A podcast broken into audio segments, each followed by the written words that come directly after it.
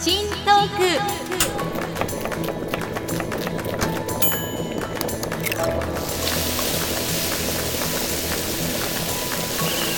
アスカのキッチントークは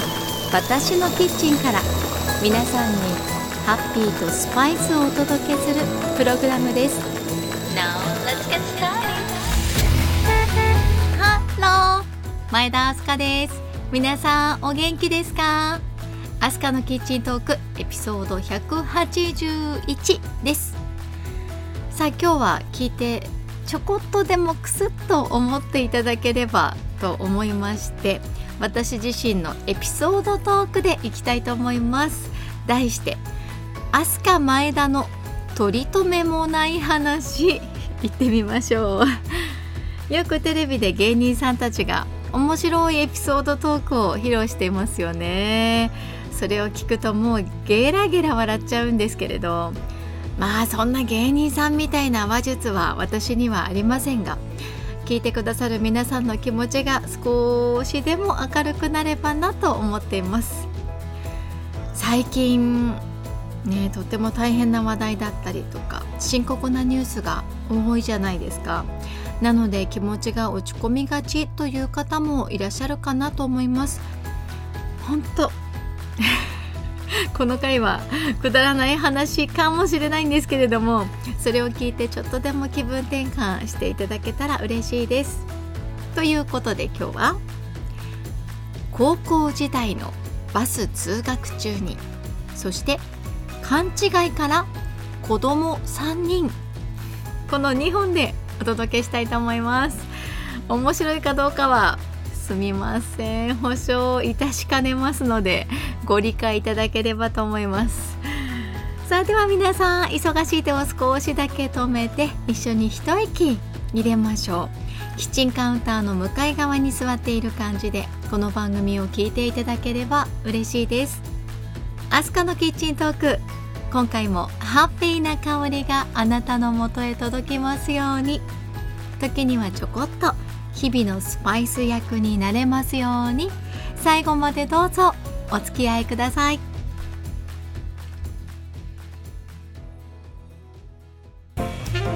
飛鳥前田の取り留めもない話。さあでは早速1本目いきたいと思います。まずは高校時代のバス通学中にです。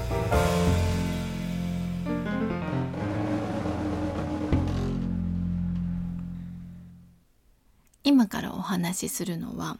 私の高校時代のことです。本当にあったことですよ。私金沢生まれの金沢育ちなんですよね。でもちろん高校も金沢の高校に進学しました。でできれば自宅から離れたところに行きたいなと思っていたのでバス通学ができる高校へということで受験をして合格してで晴れてバス通学をしての高校生活が始まったんですよね。もう都会の電車通学みたいなもんですよ。金沢のバス通学って私の 当時の憧れだったんですよね。すごくワクワクしてました。だっていつでも好きな時に例えば帰りとかにね街中にふらって寄ったりとかできるわけですよ。あとあの友達とたわいもない話とかバス通学中とかにもできたりするじゃないですか。そういうのもワクワクするんですよね。まあそんなわけでバス通学生活とてもエンジョイしていたかなと思います。なんですがある日事件が起こるんです。学校が終わって帰り道友達と歩いておしゃべりをしてで、いつも乗るバス停よりもまたさらに先のバス停まで行ったんですよね。うーん、もうちょっとお話ししたいな、おしゃべりが止まらないなということで、二つぐらい先のバス停から帰ることにしたんですよ。そうすると、いつもとは違うバスに乗ることになっちゃったんですけれど、で、いつものような感じではないいろんな人がたくさんバスの中に行ってさらにはすごいバスが混み合っていてあれ？って私ねこんなことはめったにないんですけれど、乗り込んだ入り口付近から動けないくらいのバスに乗り込んじゃったんですよね。で、つり革に捕まりながらなんかぐらぐら揺れて、あ、早く降りたいなーって思いながらいたんですよ。まあ、ぎゅうぎゅーっとまではいかないにしても、結構な人が詰め込まれてる状態だったんですよね。で、15分ほどして乗り換えの場所が来たので、まあバスを普通に降りて、で、その後すぐにまた乗り換えのバスが見つかったので、それはいつもの通りそんなに混み合っていない割とガラガラのバスっていう感じで座る席はすぐに見つかったんですよね。でそのバスに乗り込んで座ってでまあ2 3 0分ほどして自宅に帰ってきました。で家に帰ってきて制服から着替えようかなと思ったらあれ？なんだこのガサガサした感じってお尻に違和感があるんですよ。あれあれ？見てみたらなんかスカート切れてるってなるんですよ。え？どういうことって私のあの制服はねボックスプリーツになってるんです。わかります？ボックスプリーツって。まあ、凹凸があるわけなんですよね。下に生地があったところにまた重なるようにしてプリーツができてるんですけれどそのボックスプリーツの上の部分がシューって普通プリーツがあるからボコボコしてますよね。なのにもかかわらずシューって何か鋭い刃物で切られたよう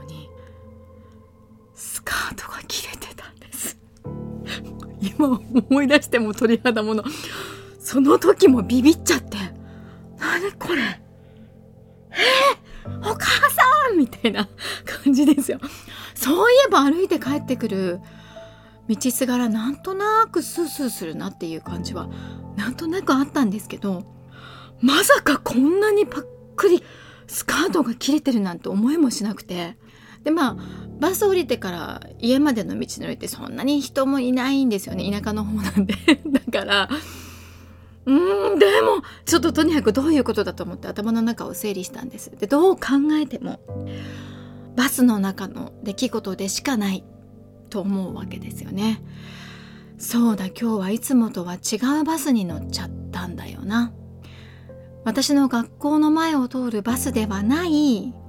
バスに乗ってしまって。でしかもすごい混み合ってて入り口付近からほとんど動けなくって後ろにも人がいて誰がいたかは知らないけれどそこで誰かに切られちゃったんだ。だからこんなスカートになったんだ。ゾゾゾ。恐ろしいですよね。でその後、まあ、ゾゾッとした後は結構落ち込むんですよ。どうしよう。えー、ちょっとスカート買う余裕ないしな。っていうかもうあの、我が家は基本ほつれたりとか何か衣類に問題があったら縫って直すっていう感じなんでね。どうやって直そうって思うんですけどとっても治りそうな感じじゃないんですよ。ここ自分で縫うとなるとすごく縫い目が目立っちゃうしいやどうしよう。っていうか持ってても怖いしこのスカート見てたら恐ろしい気持ちになるしああどうしようどうしよう。で途中まで帰ってきた友達といつものように電話したんですよね。ねえねえ今日ねこんなことあったんだって言ってまあ、あの、当時は携帯とかありませんからね。なんで普通にで、あの、おうち電話にかけて、聞いて聞いて。こんなことあって、こんなスカートひどいことになっちゃって、どうしよう、明日から履いていくスカートなくて困った。っていうか怖いよね。変な人いた？とかね、そんな話をしてたんです。したら、大丈夫ですか？じゃあね、スカートもう一枚あるからあげるわとか言ってくれて、え、本当？いいの？ありがとう、助かるって朝持ってきてくれたんですよ。で、学校に行って、私その日はね、あの、スカート後ろと前反対とかにしてちょっとなんかわからないようにくるくるって巻いたりとかなんかいろいろ自分なりにちょっとあの、やってみて、なんとか学校まで行って、で、学校で友達からスカートをもらったんですが、それが超ロングで、あれ？っつって見たら私の足首まであるんですよね。巻き下丈ですよ。今でこそスカートの巻き下丈って結構流行ってますよね。なんかおしゃれなこう女優スカートみたいな雰囲気とか。まあまた今のねあの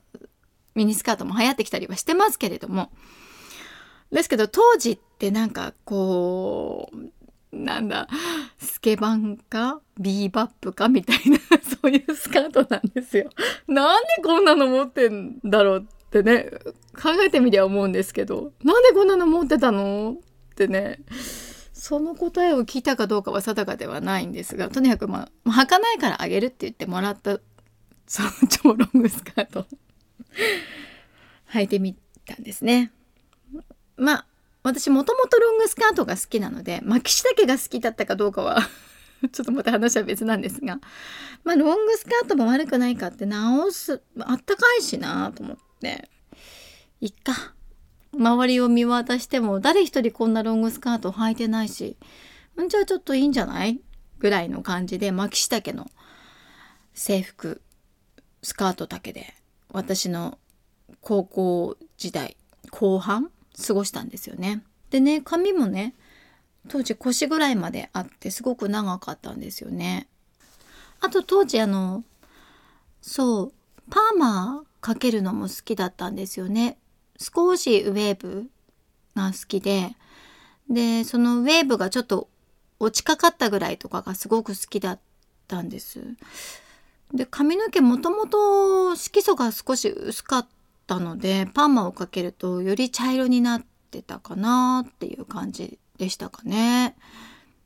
まあそんな風に高校生活を送っていたんですけれどしばらくしてなんか周囲に変化が感じられたんですね。私が廊下を歩くと下の学年の子たちとかにも会うじゃないですか。そうするとなんとなくこう避けられているような気がしたんですね。私が歩いてるところ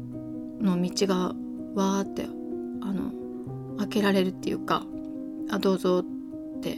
避けられるっていうか避けられるっていうかなんでかなって思ったこともあったんですけどマイペースな性格なのでさほど気に留めずにいたんですよ。でもね数年経って仕事先で出会った高校の何人か後輩がいたんですが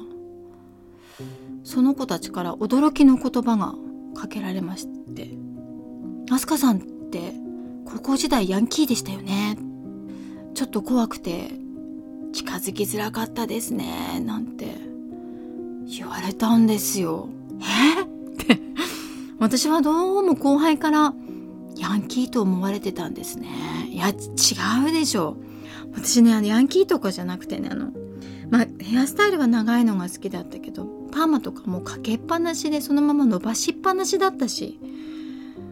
たまたま茶色っぽくなっただけだしスカートもあのバスの中で切られちゃったからしょうがなくて友達にもらったロングスカートあったかいし履いてただけだしとか なんかまあ一人一人にねそんなことわざわざ言えないんですよね。まあ気にしないんですけどでも振り返るとあそうかってだから後輩たちが階段とかでさっと道開けて譲ってくれてたのかもなって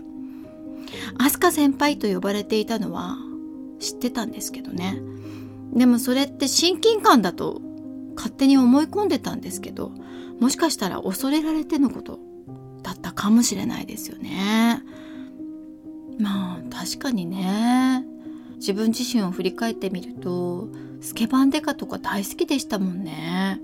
浅香唯ちゃんとかむっちゃ憧れましたしヨーヨーの練習とかあの決め台詞決めポーズもうすごい練習したりかしてね鏡の前でやってみたりしましたしね。あのゆいっていう名前にすごく憧れてああ私もゆいっていう名前が良かったなんてね 当時思っちゃうくらいでしたしね。うーん中学時代にちょっと悪っぽいような人とお付き合いしてみたりとか高校時代も、うん、バイクの後ろ乗せてもらったりとかそんなこともあったかもしれないし、まあ、多少の憧れとかなかったとは言えないですけどね。そういう素養があってのことだったのかもしれないですけれどね。でもまさか私がスケバンのように思われていただなんてね。びっくりですよね。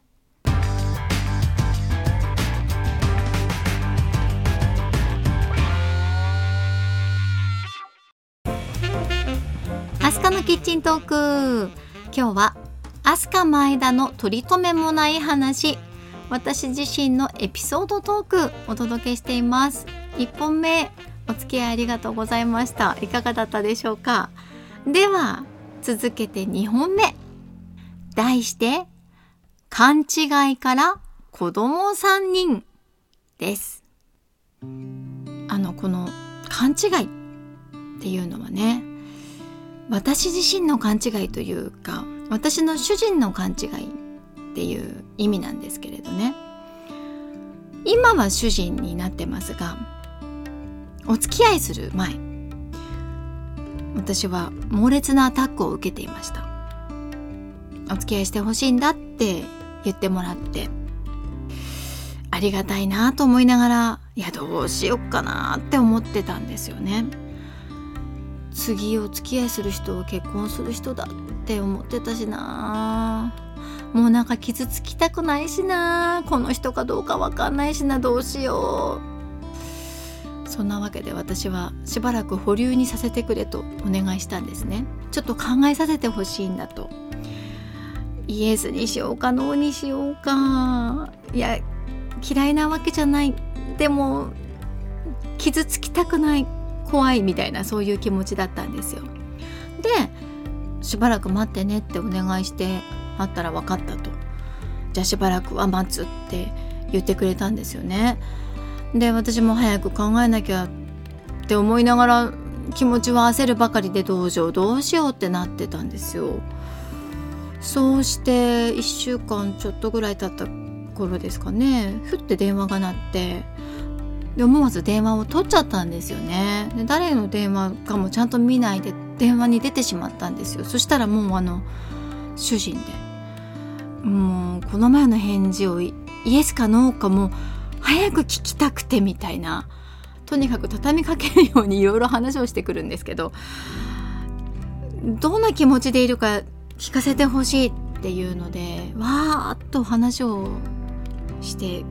きたんですよね。ですけどねその時私実は隣に父がいたんですよ。しかも父の車の中だったんですよ。父が運転して自宅に帰るところだったんです。その助手席に私が座ってて、電話に出ちゃったんですよね。仕事か何かの電話かなぐらいに思ってたんですよね。軽いノリで電話に出ちゃったんですよ。だから父親に聞かれまいと思って、もうあと10分もしないで家に着くっていうタイミングだったので後で電話かけ直したいなと思ってそう言おうと思っているんですけどすごい勢いで話をしてくるのであどうしようと思いながらこう仕事の電話のふりをして「はいはい」みたいな。その相づちの「はい」を主人はお付き合いしての答えのイエスだと勘違いしちゃったんですよね。それでねもうねあの電話の向こうで大喜びしてるんですよ。えー、ほんとやったーみたいな。うんなんか生きててよかったぐらいのことを言ってるんですよね。いやいやあのとにかくあの後で電話しますのでみたいなことを私言ったんですけどそしたらもうじゃあ分かったじゃああの後でまた次デートする日決めようねっていう風になってしまってでまあ電話切ったんですよ。家に帰ってきて気持ちが重たかったんですよね。どうしよっかなって。さっきの「はい」はイエスの OK の「はい」じゃなかったんですよね。ごめんなさいとか。なんだか言うに言えなくて。うーんってね。まあそんな勘違いがきっかけとなって私は今の主人とお付き合いをすることになりました。あの時もし父が横にいてくれなかったらもしかしたら私ごめんなさいってお断りしていたかもしれないですよね。うんもしかしたらお付き合いしてなかったかもしれないですよねそうしたら今頃どんな人生を歩んでいただろうって思うことがあります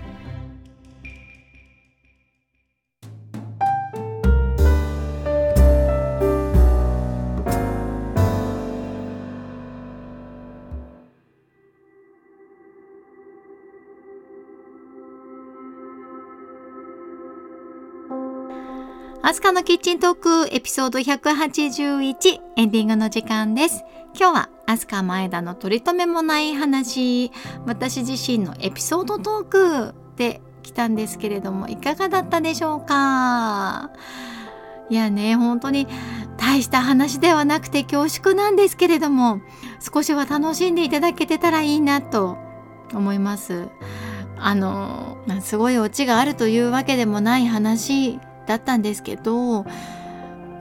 クスクスっとしていただけたなら嬉しく思います。きっと皆さんにもこういったエピソードトークがあるんじゃないですか？聞いてみたいですね。考えてみると独身で子供が生まれる前は居酒屋なんかでこういった話で友達と盛り上がったりしてましたね。そういう時間がすごく楽しかったなーって今こういったコロナの時代がやってきてしみじみ振り返ります。バカバカしいことを時間も忘れて話し合えるのってね最近やってないなーって思いました。他にも振り返るといろんなエピソードが出てきそうです。好評だったらまたアスカ前田の取り留めもない話お送りしたいと思います。ということでアスカのキッチントーク今日もお付き合いありがとうございました。次回の配信まで皆さん元気にお過ごしください。お相手は前田明日香でした。See you!